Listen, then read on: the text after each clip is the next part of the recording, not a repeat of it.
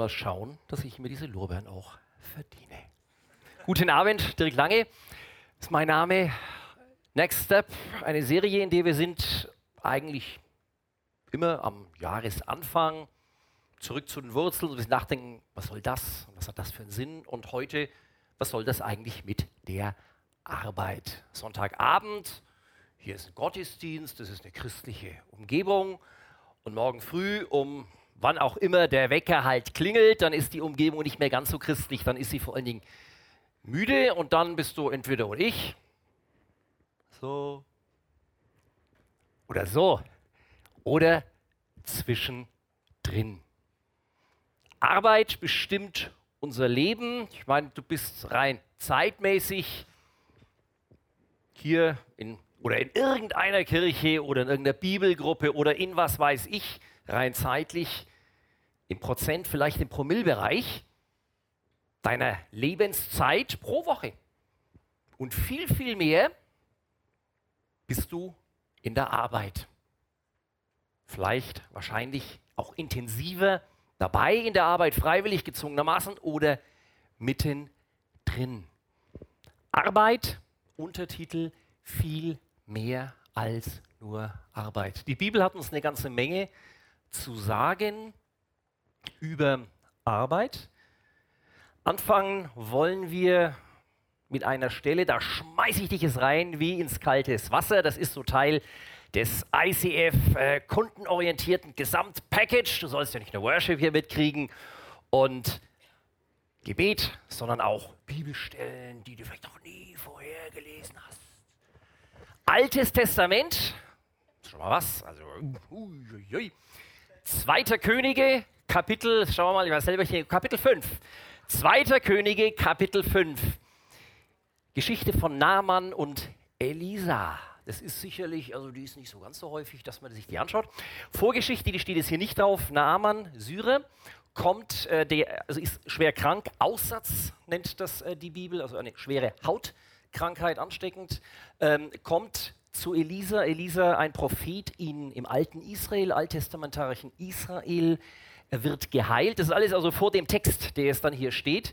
Wird geheilt, ähm, geht zu Elisa zurück und will sich bedanken und Geschenke geben. Also das ist das Setting sozusagen, auf dem das passiert. Da bekannte also Naaman eben gerade geheilt worden von diesem Aussatz. Da bekannte Naaman dem Elisa. Jetzt weiß ich, dass es nirgends auf der Welt einen wahren Gott gibt, außer in Israel. Nimm darum ein Dankgeschenk von mir an. Doch Elisa wehrte ab. Naaman bat, wenn du schon nichts willst, mein Herr, dann habe ich einen Wunsch. Ich möchte Erde von hier mitnehmen. In Zukunft will ich nämlich keinen anderen Göttern mehr Opfer darbringen, nur noch dem Herrn, dem Gott Israels. Ich möchte ihn auf der Erde von, aus seinem Land anbeten. Doch eines möge der Herr mir vergeben. Wenn mein König, also der König von Syrien, wenn mein König zum Beten in den Tempel unseres Gottes Rimmon geht, dann stützt er sich auf meinen Arm. Und so muss ich mich auch niederwerfen, wenn er sich vor seinem Gott zu Boden wirft. Dies möge der Herr mir vergeben. Elisa antwortete, geh in Frieden. Wäre ich es da, an deinem Platz, würde ich da sitzen, wäre meine Reaktion, hä? Was hat denn das mit Arbeit zu tun? Ich schmeiß dich jetzt mal da rein ins kalte Wasser, noch schlimmer, ich lasse dich da auch mal drin liegen, aber ich ziehe dich später wieder raus. Okay, also ganz am Schluss kommen wir wieder darauf zurück. Das ist eine hochinteressante Geschichte, auch und gerade über Arbeit. Jetzt schauen wir uns mal an, was so die Bibel ein bisschen zu sagen hat. Ich habe so in drei kleine Kapitel eingeteilt und morgen geht es wieder auf die Arbeit. Na, jetzt hier Gottesdienst, das ist so christlich, ist so fromm und morgen klingelt dein Wecker dann irgendwann und das ist dann vielleicht nicht mehr ganz so christlich, gleich ganz so, irgendwie dann normal so. Die Einstellung, die Joanne hat es gerade schön vorgemacht, die kann man hier sehen, Gehen wir auf die nächste Folie da. Arbeit. Ne? Die haben Stress und Lärm. Diese junge Dame hat vielleicht nicht so viel Lärm, aber ganz viel Stress. Ich mag ihn einfach, Charlie Chaplin. Ein wunderbarer Film, moderne Zeiten. Wie er durchgespult wird, man sieht es hier sehr schön bildlich, wie er durchgespult wird. Das, was Joanne gesagt hat, wie wachst du in der Früh auf? Was machst du als allererstes? Was mache ich als erstes? Meine Mails checken. Damals gab es noch keine Mails, aber das ist ganz gut vergleichbar. Ne? Also die drei hier, vier, wieder oben, zwei, drei, vier, die empfinden Arbeit als Stress. Zu viel Arbeit, zu laute Arbeit, zu schnelle Arbeit durchgespult. Und dieser etwas schläfrige Knabe hier, der empfindet Arbeit ja eigentlich auch als Stress. Halt nur von der anderen Seite. Der ist gelangweilt. Der ist und die drei, vier, sind irgendwie überfordert. Der ist unterfordert. Keiner von denen hat ein gesundes Verhältnis zur Arbeit. Entweder von einer Seite nicht oder von der anderen Seite nicht. Das, was wir hier sehen oder das, was man dann halt so Montag früh dann oft denkt oder wo es dann halt so Witze drüber gibt, das weiß ich im Radio, Antenne Bayern, wenn man dann früh sich dann reinstaut in die Stadt zur Arbeit, dann kommt ja der Montag, aber auch der geht vorbei. Also irgendwelche Sprüche kommen dann ja immer. Das ist letztlich ein Ausfluss, gehen wir weiter, ein letztlich ein Ausfluss von dem, was Gott aus Arbeit gemacht hat, sagen wir es mal so, nach dem Sündenfall. Das ist auch das Altes Testament, 1. Mose Kapitel 3. Adam und Eva haben gesündigt, wie es so schön heißt, sind aus dem Paradies rausgeschmissen worden und Gott sagt zu Adam, im Schweiße deines Angesichts sollst du dein Brot essen, bis du wieder zur Erde wirst, davon du genommen bist. Den Staub bist du und zum Staub kehrst du zurück. Arbeit ist Mühe, sagt uns die Bibel da. Arbeit ist anstrengend und das kann dann bei uns oder das wird bei uns dann zwei Reaktionen auslösen. Entweder Arbeit ist eine Schufterei, ist eine Plackerei oder ich falle ins andere Extrem. Ich versuche also, der wird von der Arbeit beherrscht, als Schufterei, fremdbestimmt. Diese Frau, Mann, ja, schon eher eine Frau, aber naja, die macht, die, die, die, die geht ja anders ran, die geht ja anders ran und versucht ihrerseits die Arbeit zu beherrschen. Ist nicht schlecht. Nur, also deswegen habe ich dieses Bild gewählt, weil es halt mit der Zigarre und dem Schlips und so, ne? Ähm, die macht Arbeit zu ihrer Identität. Als ich das so bei Google, Google Bilder natürlich, bin ich über den deswegen gestolpert, weil der sieht so ähnlich aus wie diese Typen von UPS und DHL, vielleicht bist du auch einer dabei, und ähm, also die jetzt bei mir vor Weihnachten die ganzen Pakete gebracht haben. Habe ich dann gedacht, okay, ich bin Teil von dem, dass für den Arbeit zur Plackerei wird. Dass der dauernd gegen die Uhr fährt, 10, 12, 14 Stunden gratis in den Wochen vor Weihnachten.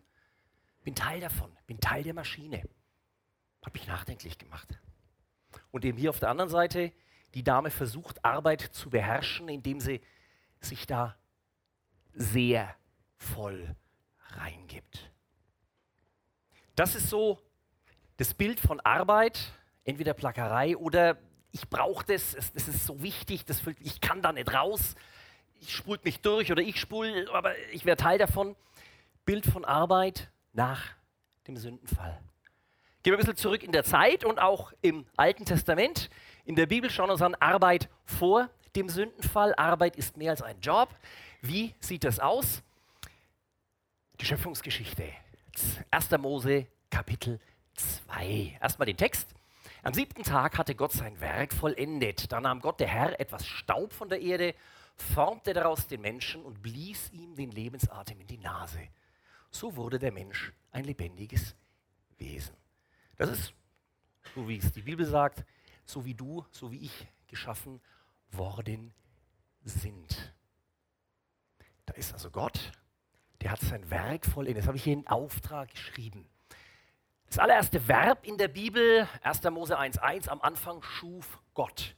Dieses Wort schaffen oder kreieren, create, das ist ein Wort einzigartig, das wird in der Bibel nur, die Bibel ist da extrem genau, unglaublich, das wird in der Bibel nur für Gott verwendet. Nur Gott kann aus dem Nichts heraus irgendetwas schaffen. Deswegen dieses Verb, schuf, schaffen, auch nur für Gott.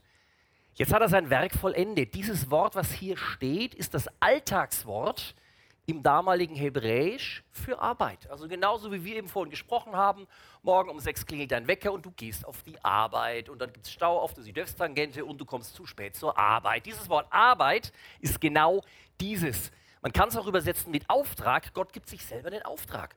So wie dein Chef dir morgen vielleicht einen Auftrag gibt. Der hat einen Job zu tun da. Und was macht der? Der nimmt Staub, vielleicht besser übersetzt mit Lehm, und formt den Menschen. Gott hat sich mit dir die Hände schmutzig gemacht. Er hat sich runtergebeugt, musste machen, weil Leben ist bekanntlich auf der Erde. Er beugt sich, er macht sich die Hände schmutzig und schafft den Menschen. Gott der Vater macht sich die Hände schmutzig mit Leben. Gott der Sohn macht sich die Hände blutig am Kreuz. Das ist das Bild, was uns die Bibel gibt von Gott, dem Schöpfergott, der aus Lehm, der mit Händen was macht. Hier, wie so ein Pflanzer. Kommen wir gleich noch drauf. Im Gegensatz dazu, also wenn, wenn angenommen, ich müsste jetzt die Schöpfungsgeschichte schreiben. Oder viele Völker, also die, die, die Idee ist ja klar, Mensch, wir leben hier, aber wie, wie ist das eigentlich alles geschaffen worden? Da gibt es andere Ansätze, andere Völker haben einen Helden, einen Superhelden. Der kämpft dann vielleicht gegen irgendwelche Mächte und Hollywood hat dann einen Superman draus gemacht und so und besiegt die und schafft dann irgendwas. Oder ein großer Zauberer, Simsalabim, und dann ist die Erde irgendwie da. Oder ein großer Dichter, Denker, Philosoph, das wäre so vielleicht der griechische Ansatz oder heute so der moderne westliche, very sophisticated Ansatz. Wir denken und dann bin ich und so weiter, dann schaffe ich. Der biblische Ansatz ist ein anderer. Gott ist ein Handwerker. Gott arbeitet mit den Händen, er macht sich die Hände schmutzig und hinterher muss er sich auch duschen, weil er wahrscheinlich geschwitzt hat. Also ein sehr bodenständiger Ansatz.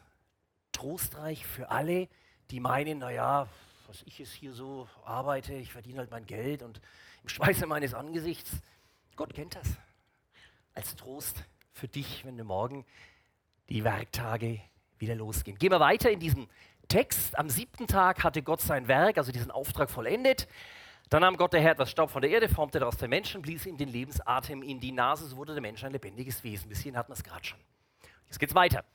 Dann legte Gott der Herr einen Garten an im Osten in der Landschaft Eden und brachte den Menschen, den er geformt hatte, dorthin. Er gab ihm die Aufgabe, den Garten zu bearbeiten und ihn zu bewahren. Das ist in unmittelbarem Zusammenhang mit dem, wie du, wie ich geschaffen worden sind. Da gibt es also den Mensch aus Leben. Gott sagt, cool, fehlt aber noch was.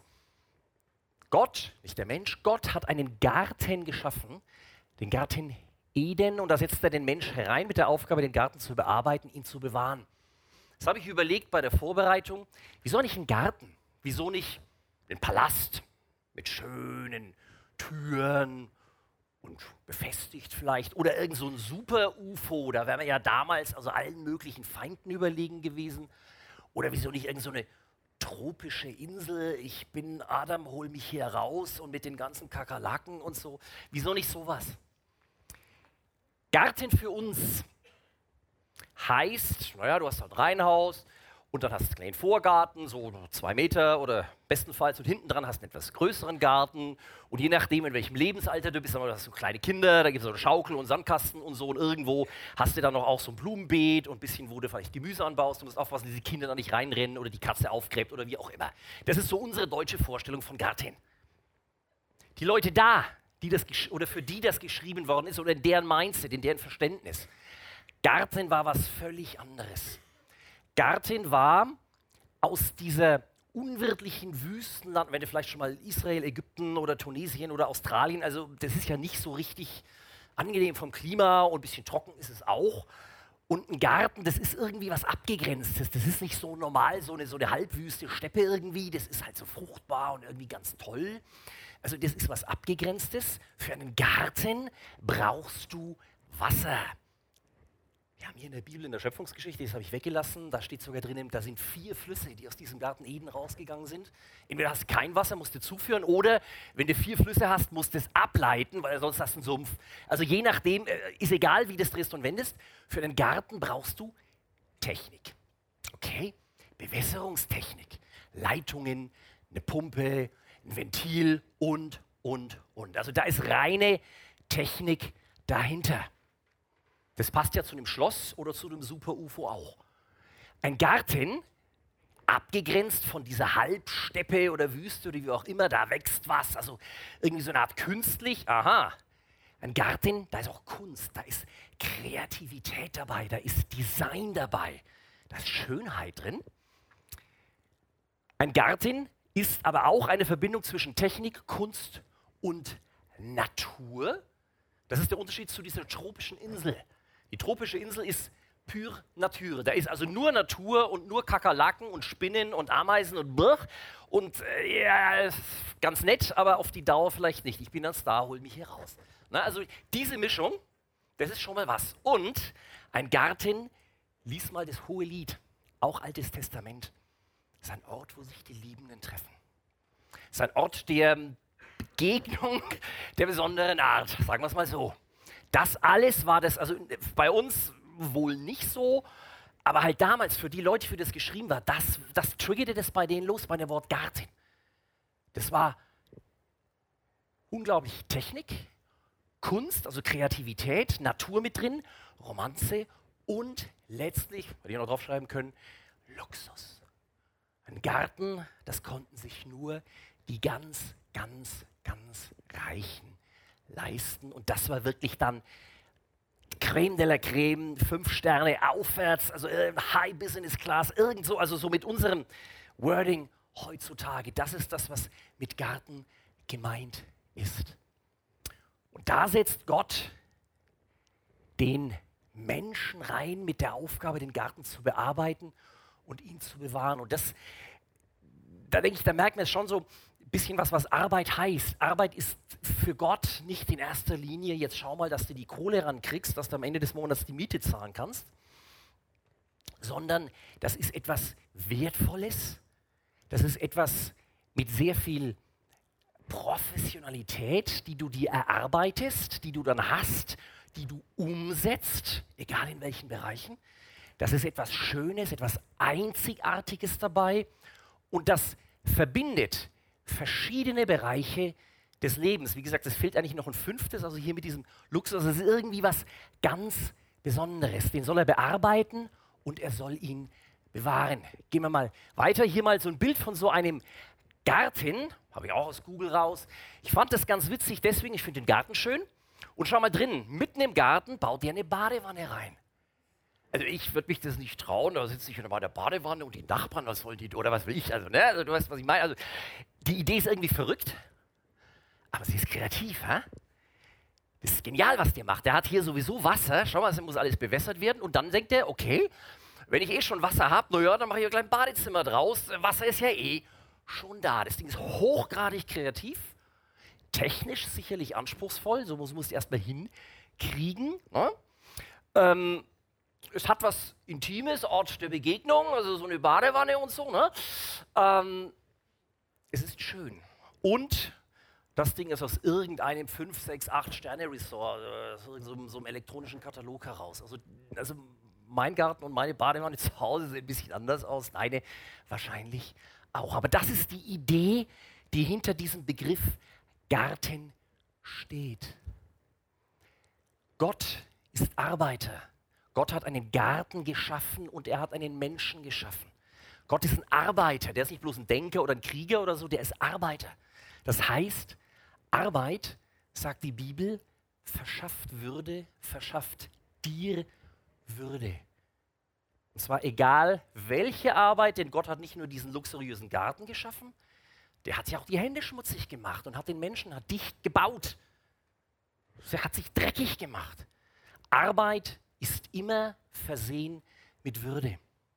Und Arbeit ist Teil, ich betone das, kommen wir noch drauf, Teil deiner Identität. Arbeit wurde nicht erfunden nach dem Sündenfall.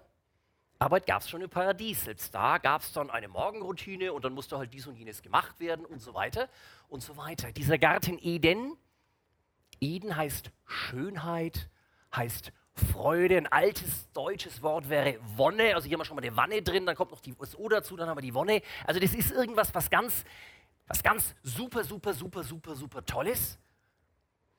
Und Gott setzt den Menschen da rein, auf dass er den Garten bearbeite und bewahre, haben wir gelesen. Du, ich meine dich, bist ein Gartengestalter. Du bist jemand, der Kreativität hat in seinem Garten, wie immer der aussieht. Ob das ein Krankenhaus ist, ob du eine U-Bahn fährst, ob du Schüler unterrichtest, ob du, ob du, ob du, ob du, was auch immer. Da hast du einen Bereich, wo du kreativ sein sollst, wo du gut sein sollst, ist auch ein Anspruch, eine Verantwortung dabei, und den du einnehmen sollst, aus dem du was machen sollst. Ein Gartengestalter, der nimmt was Vorhandenes, also hier die Pflanzen, die hat er ja nicht irgendwie zusammengeklebt oder so, die, die, ist ja schon da. Der pflanzt die hier und da und dort und da hinten die hohen, da vorne die niedrigen und Wasser und dann diese Badewanne. Also da ist eine Idee dahinter. Der gestaltet aus vorhandenen Sachen, macht ja irgendwie was Neues.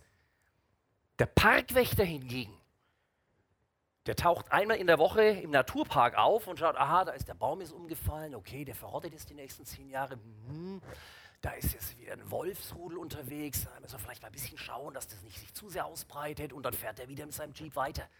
Das ist ein ganz anderer Ansatz. Der Parkwächter, der kreiert nichts in dem Park, der passt halt auf, dass das einigermaßen so mit rechten Dingen zugeht. Der Gestalter, der greift da richtig ein. Das ist das Prinzip, was die Bibel uns sagt, was Arbeit eigentlich sein soll. Arbeit im Paradies. Schönheit, Kreativität, Kunst, also ist nicht nur im Künstlersinn, sondern auch technisch gesprochen, technisch anspruchsvoll. Nur ein Beispiel hier, die Jungs da oben von der Technik, die machen Sachen, ich habe keine Ahnung, was die da machen. Die sorgen dafür, dass ihr mich über das Mikro versteht, dass da eine Beleuchtung kommt. Das muss man erst mal können. Ha?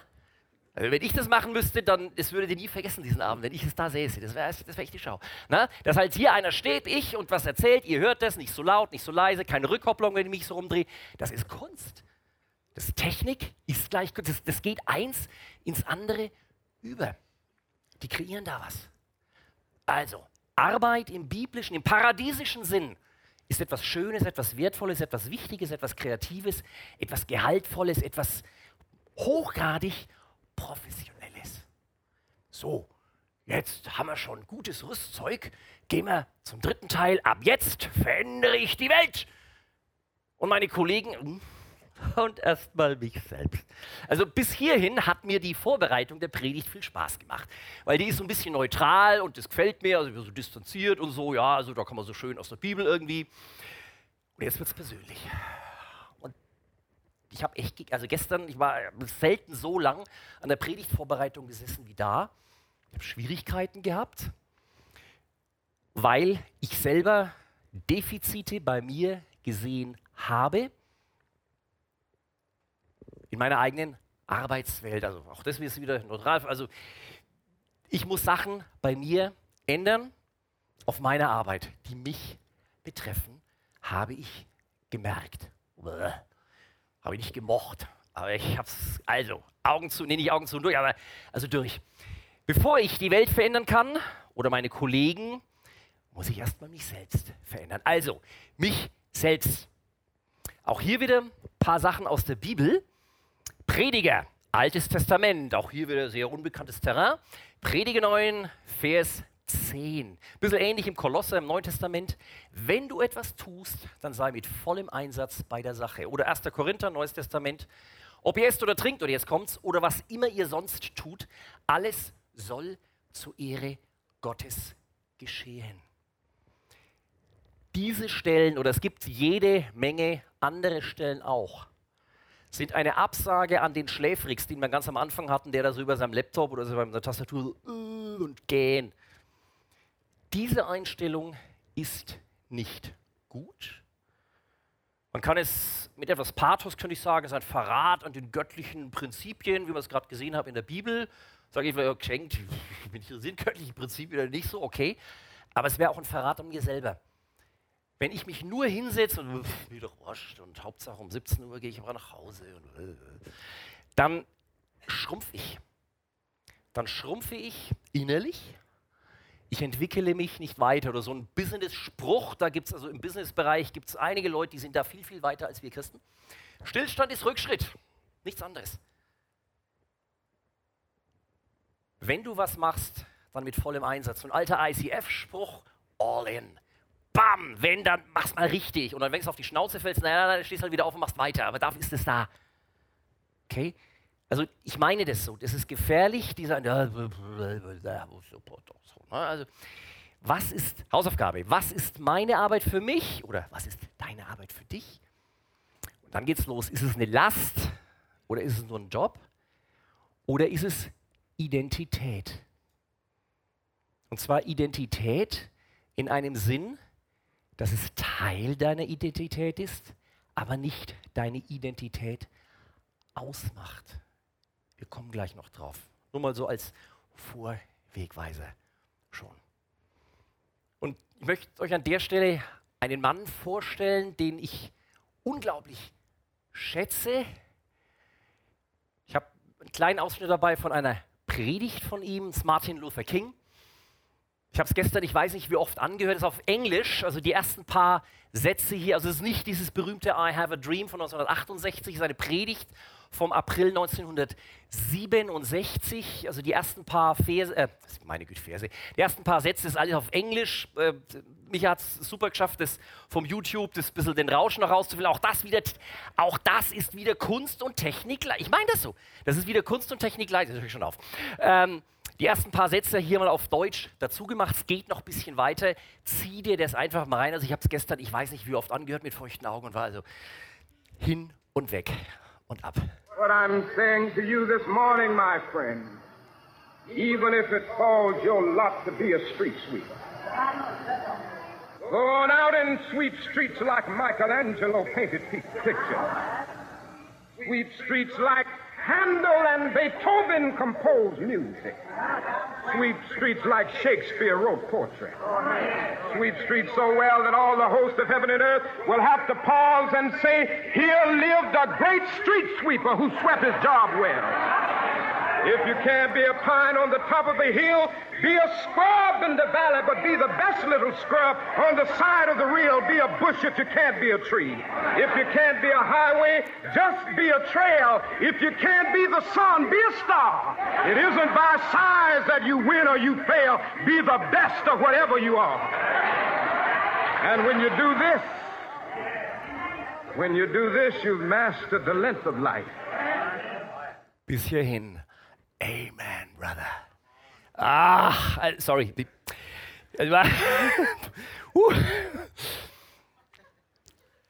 Was er hinten dran noch gebracht hat, wenn du keine Autobahn sein kannst, dann sei halt ein Stützpfeiler. If you can't be a sun, be a star. Wenn du nicht die Sonne sein kannst, dann sei ein Stern. Das ist irre Freunde. Das kannst du nur sagen, wenn du einen Wert in dir weißt. Die heutige westliche Welt, Hollywood, diese Bewusstseinsindustrie da, sind da sehr gut, finde ich. Die sagen, okay, es ist nicht wichtig, was die Leute von dir denken. Das sagt Martin Luther King, christlicher Pastor, Prediger, Politiker auch. Es ist nicht wichtig, was die Leute von dir denken, okay? Sondern Hollywood jetzt, die Botschaft, wichtig ist, was du von dir denkst. Der Unterschied in der Bibel ist, naja, was du von dir denkst, weiß ich nicht, das kann ja auch daneben sein. Wichtig ist, dass du weißt, was Gott von dir denkt. Und Gott hat dich geschaffen als jemand, der Fähigkeiten hat, der ein Arbeiter ist, eine Arbeiterin, egal in welchem Bereich, der was kann, der was lernen kann, der was erreichen kann, der was umsetzen kann. Und wenn du das weißt, diese göttliche Bestimmung, dann kannst du wie der auch sagen, we can't be a sun, be a star. Wenn du keine Sonne sein kannst, dann bist du halt ein Stern kleiner Stern, der kann auch noch wachsen und wieder eine Sonne oder wie auch immer. Ne? Wenn du nicht die Autobahn sein kannst, dann bist du ein Pfeiler davon. Cool. Da, wo du bist, in deinem, auch das kommt jetzt wieder aus Business-Seminaren, die verstehen da ganz gut was von, dem Circle of Influence, dem Kreis dessen, was du beeinflussen kannst. Geh da rein und dann baue es aus. Schau nicht, oh, das schaffe ich nicht und Frust und so, sondern was kann ich? Da gehe ich rein und bin gut und werde besser und baue dann meinen Einflussbereich aus. Ein Straßenkehrer, angeblich ja nicht so wichtig. Und wenn du ein Straßenkehrer bist, dann kehre so, wie Michelangelo malte. Dass die himmlischen und die irdischen Herrscher innehalten und sagen, er lebte als großer Straßenkehrer und er hat seine Arbeit gut gemacht. Oder ein ganz banales Beispiel, was mir dazu eingefallen ist. Ich bin in Rechtsabteilung von einem großen Unternehmen, hier in Nürnberg Standort. Das sind so 200, 250 Leute. Und wir machen halt, was man so in einem Office so macht. Also ich mache viel mit Word und andere viel mit Excel und telefonierst und schreibst Mail, was man halt so macht, den ganzen Tag. Und dann Konferenzen und dann besuchst du den Mandanten oder Kunden und so weiter. Und dann habe ich überlegt, eigentlich die wichtigsten Leute bei uns sind die, die man nicht sieht. Das sind die Reinigungstops. Die kommen ganz in der Früh, so zwischen vier und sechs. Die machen die Klos sauber. Man nennt das Hygiene. Ohne die würde ich sterben, weil die Bakterien überhand nehmen. Wer ist es eigentlich wichtiger? Ich, wenn ich ein Word-Dokument habe, oder der, meistens ist es ja dann auch eine die, die mein Klo sauber macht. Wow. Wenn ich mir das überlege, wer hat eigentlich mehr Wichtigkeit, mehr Würde? Fragezeichen, gehen wir weiter. Ich will die Welt ändern. Auch hier ein kleines Zitat aus der Bibel. Jesaja, Altes Testament, Kapitel 28. Heute Haufen Zeug, was man sonst nicht so anschaut. Jesaja spricht da von einem Bauern. Pflügt ein Bauer vor der Aussaat etwa mehrmals sein Feld? Nein! Sobald er den Acker einmal vorbereitet hat, sät er alles Mögliche an. Dill und Kümmel, dann Weizen, Hirse und Gerste, jedes an seinem bestimmten Platz und schließlich am Rand des Feldes noch Dinkel. Also, er weiß genau, was zu tun ist, denn sein Gott hat es ihn gelehrt, denn der ist ein weiser und wunderbarer Ratgeber. Also ich habe keine Ahnung. Also, ich, also Technik war ich schon schlecht und äh, sollte ich dann den Acker bepflanzen, es wäre, äh, es wäre Freud. Ne? So. Also, ich verstehe davon nichts. Hier, das siehst du, schau dir das mal an, da spricht ein absoluter Profi auf seinem Gebiet. Dill kommt zu Kümmel, danach Weizenhirse und, und am Rand des Feldes noch, hat sicherlich irgendeinen biologischen Grund. Ich habe keine Ahnung wieso, vielleicht weiß es der eine oder andere hier. Ich weiß es nicht. Der weiß es. Der ist ein Profi, denn sein Gott hat es ihm gelehrt. In der Bibel gibt es jede Menge Profis, die, schau dir mal diese Tätigkeiten an, Müssen wir gar nicht im Einzelnen durchgehen, nur ein paar. Also das sind immer so, so Geschichten. Und er ging hin und pflanzte einen Weinberg. Das liest man so drüber weg. Im Alten Testament ganz viel. Also ich kann keinen Weinberg ganz pflanzen. Du brauchst einen Plan. Du musst wissen, wo und Belichtung und Bewässerung und Bodenqualität. Da musst du das aufgraben. Also du brauchst Muckis und brauchst Ausdauer, brauchst Werkzeug, Pflanzen und so weiter und so weiter. Das steht da so nebenbei und man flutscht so drüber weg. Die Leute, die das gemacht haben, hochgradig motiviert, vielleicht auch der Not gehorchend, weil sie Hunger oder Durst hatten. Aber das waren Könner. Und die haben diese Landschaft verändert. Was ich sehr mag, bringen anderen Hygiene bei. Steht im 5. Mose irgendwo so Kapitel 23, 25, wo Mose seinen Israeliten beibringt, also wenn du deine äh, Notdurf verrichtest, bitte nicht hier, sondern draußen hinterm Busch. Hygiene. Das sind Sachen, das ist irre. Metallgewinnung oder schreiben Lieder, das sind die ganzen Psalmisten tanzen, König David. Das ist eine Kunst, die du erlernst und wo du die Welt prägen kannst, sprechen mehrere Sprachen, das noch im Neuen Testament. Ist dir das mal aufgefallen? Jesus und seine Jünger, vor allem Jesus, die sind sehr häufig mit Leuten konfrontiert aus anderen Kulturen. Jesus spricht viel mit römischen, also mit Juden ist klar, aber eben auch so Amerikanern und dann also Leuten, die von sonst irgendwo herkommen, Araber werden erwähnt, dann mit römischen Soldaten, das sind in aller Regel dann Leute, die das damals allgemein übliche Griechisch kannten, spricht Jesus. Es ist nie die Rede von so einem Übersetzer dabei wäre. Oder auch der Hauptmann einer Legion, da, da heilt er diesen Knecht, ein Hauptmann der Legion, die die italische genannt wird. Das waren Italiener, der sprach Latein die hatten mehrere Sprachen drauf. Also auch dessen Bereich, wenn du da gut bist, bau das aus. Die haben die Welt mitgeprägt. Und jetzt die Frage, Hausaufgabe für dich. In welchen Bereichen bin ich ein Profi oder will einer werden?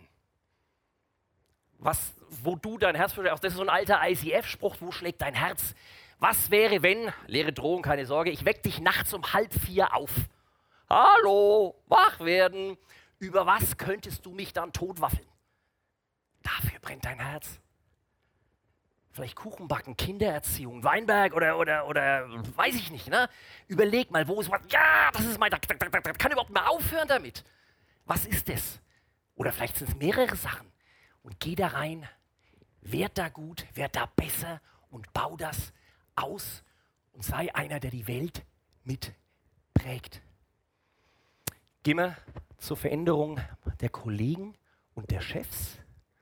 Auch hier aus der Bibel, Epheser ihr Sklaven, ja, heutzutage sind wir eher Arbeitnehmer, aber gut, gehorcht euren irdischen Herren, ehrt und achtet sie, dient ihnen so aufrichtig, als würdet ihr Christus selbst dienen. Tut es nicht vor ihren Augen, um von ihnen anerkannt zu werden. Das ist eine harte Stelle. Die Frage an dich, an mich. Mit welcher Einstellung gehe ich morgen früh in meine Arbeit? Mit welcher Einstellung begegne ich morgen früh meinen Kollegen? meinen Chefs, vielleicht auch meinen Untergebenen, ich verwende jetzt mal dieses hässliche Wort, mit welcher Einstellung? Willst du da dienen? Willst du denen ein guter Kollege, ein guter Chef, ein guter wie auch immer sein? Oder schauen Ellbogen und ich bin besser und äh, ich finde die sowieso doof und äh, tausend Facetten. Denk drüber nach. Gehen wir mal zur nächsten, da nur eine kleine Stelle. Gott lässt seine Sonne für Böse wie für Gute aufgehen, er lässt es regnen für Gerechte und Ungerechte. Es ist ein Irrglaube zu meinen, oh, ich bin aber jetzt gläubig und kann richtig beten und richtig worshipen und so weiter und dann müsste ich eigentlich besser sein als XY, von wegen. Es gibt jede Menge Leute, die sind mir haushoch überlegen in was auch immer und die sind nicht gläubig, weil Gott die gebraucht, weil Gott an alle möglichen Leute Fähigkeiten gibt ob die jetzt an den glauben oder nicht. Ich würde die Entscheidung so nicht treffen, wäre ich Gott, aber ich bin glücklicherweise nicht Gott. Und Gott macht es halt so und ich muss damit klarkommen. Ich muss das akzeptieren, ich muss das annehmen. Gehen wir gleich weiter. Auch das ist eine harte Sache jetzt. Aus welcher Motivation heraus arbeite ich und wie reagiere ich, wenn ein Kollege besser ist als ich? Hier, Bonus. Der hat einen kleinen Bonus. Wie reagierst du, wenn dein Bonus kleiner ist als der andere?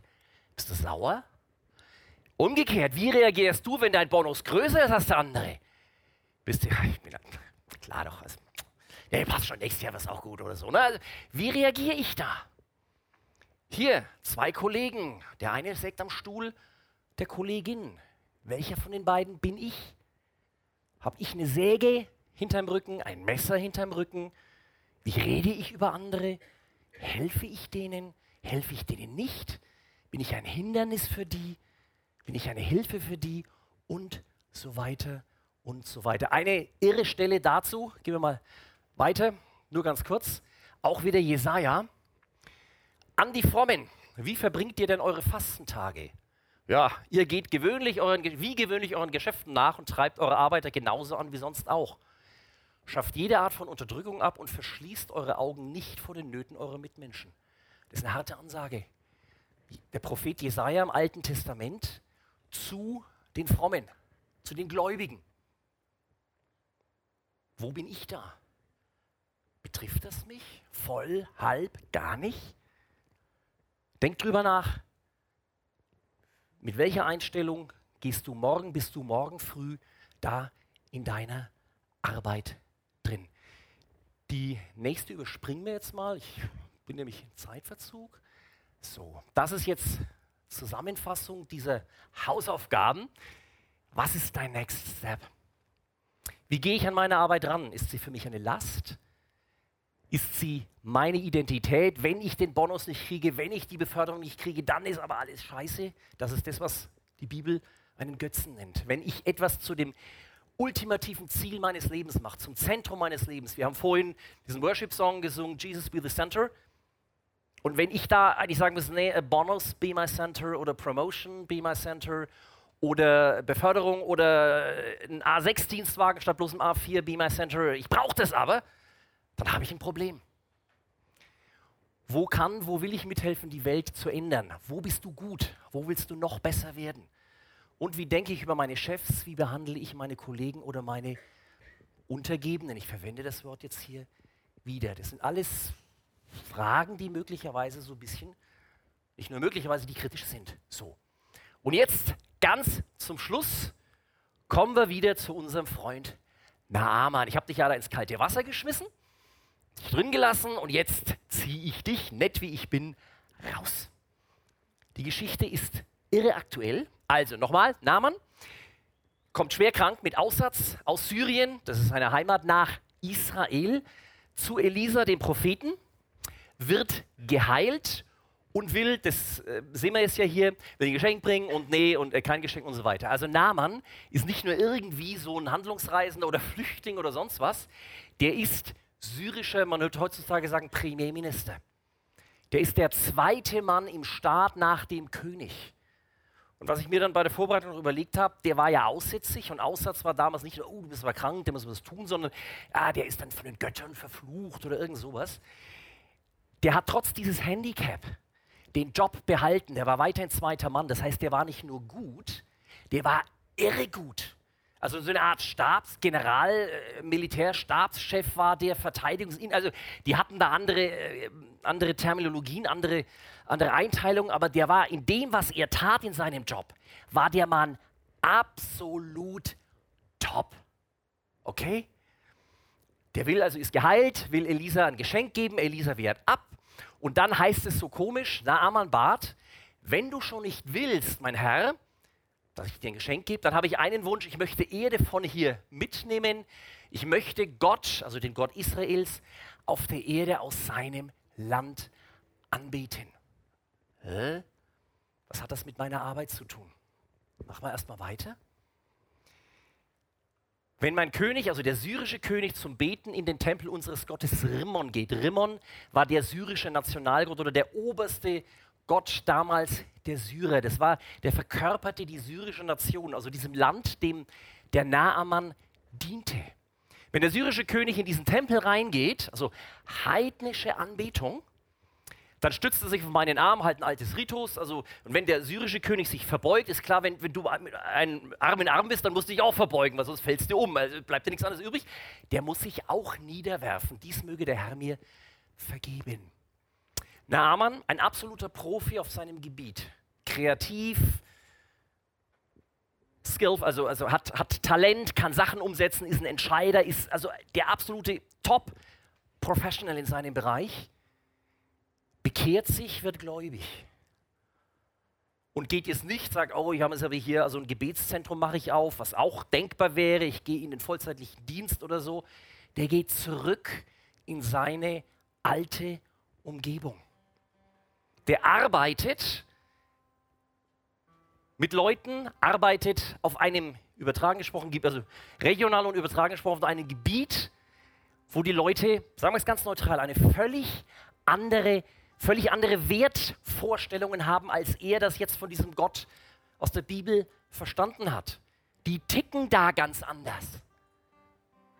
Dämmert was?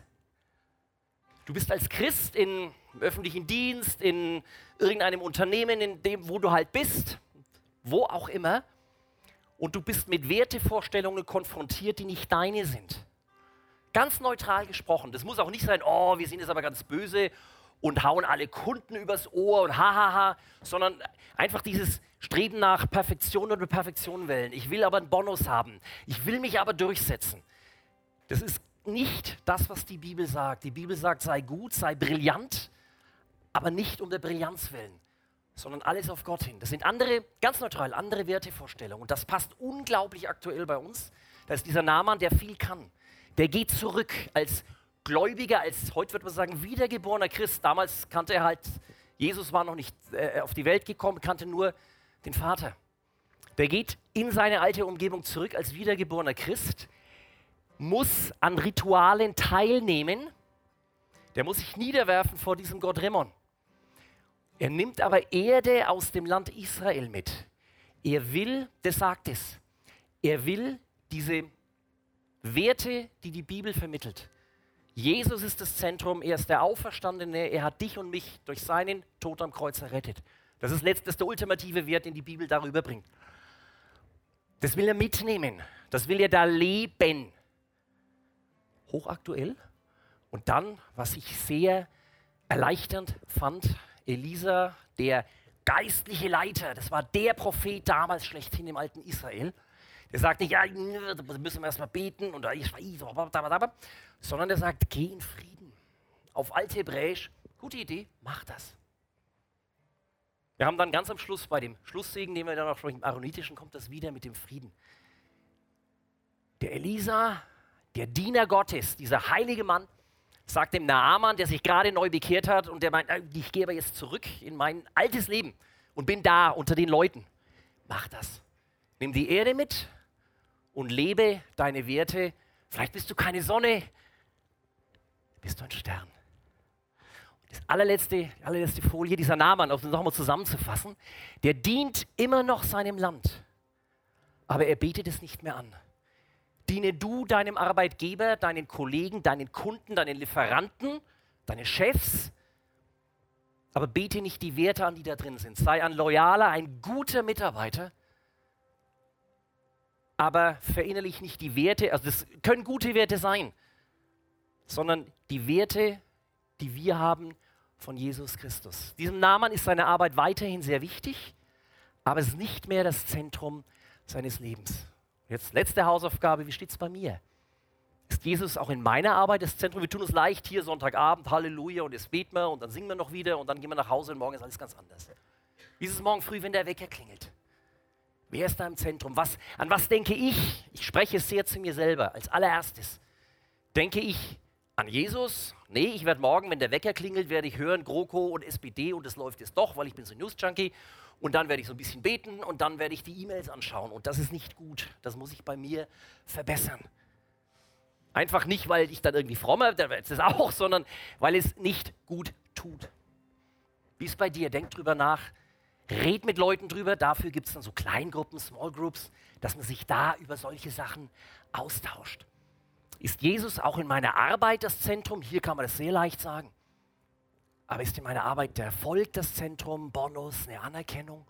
Und das Schöne, dieses von dem Martin Luther King, damit schließe ich, ich bin bei dir.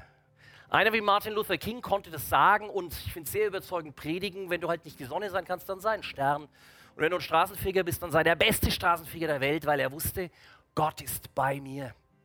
Das spreche ich dir zu, Gott ist hier, das ist klar, das ist eine heilige Veranstaltung.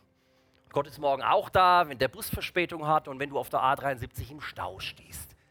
Versuch mal da auch dran zu denken. Erstmal bis hierhin. Dankeschön.